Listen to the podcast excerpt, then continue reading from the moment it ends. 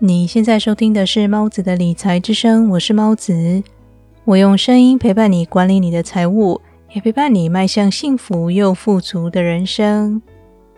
你是不是觉得只要创业了就能解决你的财务问题呢？是不是只要有一个很棒的点子就能保证你创业成功呢？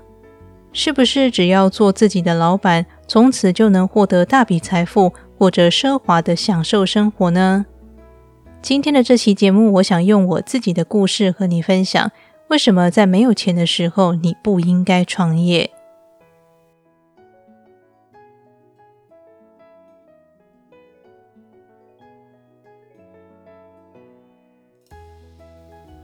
我曾在过去的节目中和你分享，某位青年女创业家说，每个人的脑子里都有一个价值百万元的点子。这句话听起来非常激励人心，让人觉得对未来充满希望。其实，这位创业家说的一点也没错。创业的最佳点子通常就来自于想解决生活中的某个困扰，而价值百万的解决方法也就因此应运而生。加上现在社群媒体大力鼓吹创业风潮，现代人也不愿意再像过去那样忍耐着过日子，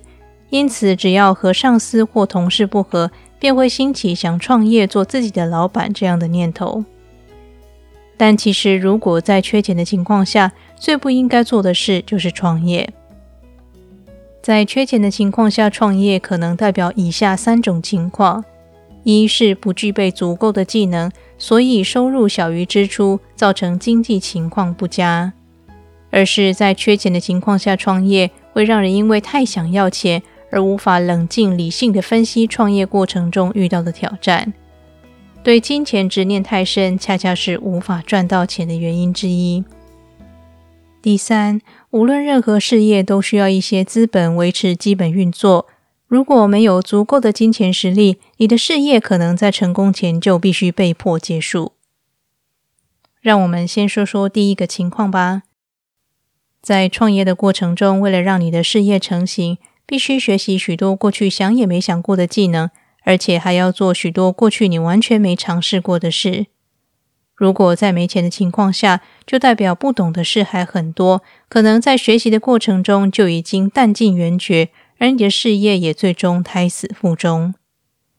以现在最流行的自媒体创业来说，虽然注册各种社群媒体平台都是免费的。但如果要在人群中脱颖而出，就需要花很多时间和金钱投注在这个领域上。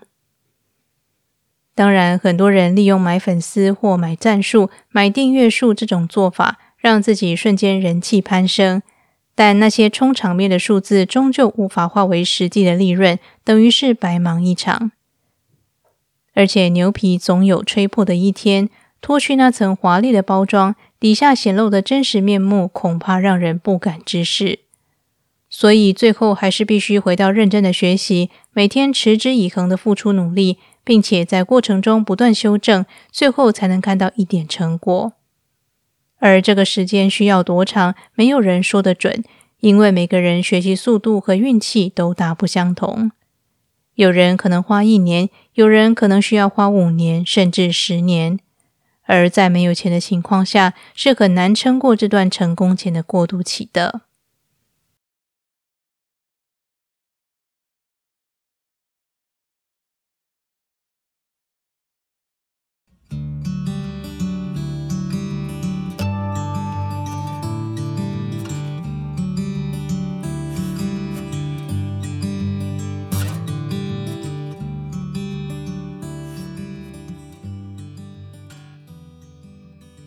如果你想透过无偿的方式帮助节目成长，可以订阅我的 YouTube 频道，并且在 YouTube 上收听节目。一旦我达到一千人次订阅、四千小时观看次数之后，就可以开始在 YouTube 上以广告获利。除此之外，为了让节目能永续经营下去，也为了不断提升节目品质，我也会继续努力以各种方式获得收入。如果有什么最新消息，我一定会在 instagram 以及节目中公开让你能够以你可以接受的方式支持猫子的理财之声。感谢你听完这段广告也感谢你一直支持猫子的理财之声。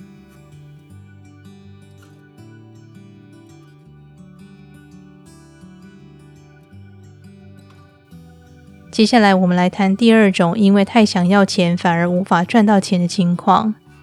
在创业过程中，如果因为太想要马上得到收入，很容易就会走偏门。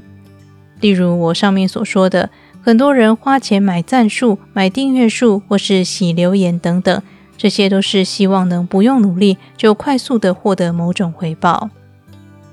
但是如果没有好的内容支撑，即使有人看到有那么多的追踪者而被吸引订阅，最终也会因为看不到对自己有用的内容而取消关注。最后跟你分享一下我的亲身经验吧。简单的跟你介绍一下我的背景，我是一个台湾人，在二零一六年的时候带着我的两只猫咪嫁到土耳其的伊斯坦堡。我先生是土耳其人，他叫太阳。我们有一个可爱的儿子小新。平时除了打理家务、照顾小新之外，我把所有的时间投注在学习和经营这个音频节目。之所以想开启这个节目，就是想让许多没有时间阅读的人，能够透过收听我的节目，帮助他们达成财务目标。最后，最重要的来了：从我开始做节目到现在，硬体设备花了三千四百一十元，软体设备花了四百元，各种课程学习花了六百五十元，总计四千四百六十元。我算的这些都是设备的部分，完全没有计算我花在节目制作的时间和劳力上。另外，以上的这些金额是会随着时间的流逝而越来越增加的。请注意，以上我说的金钱币别是美金，所以在没有钱的情况下，千万别创业，因为你需要钱才能创业，而且你不知道什么时候才能回收你的创业成本。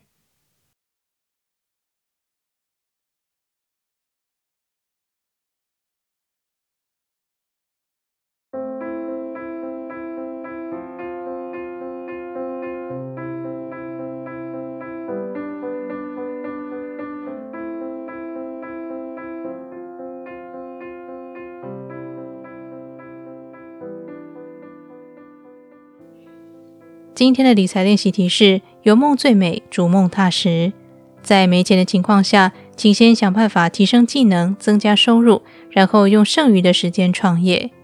先把个人事业当副业经营，当副业渐渐有起色时，再慢慢考虑放掉正职的工作。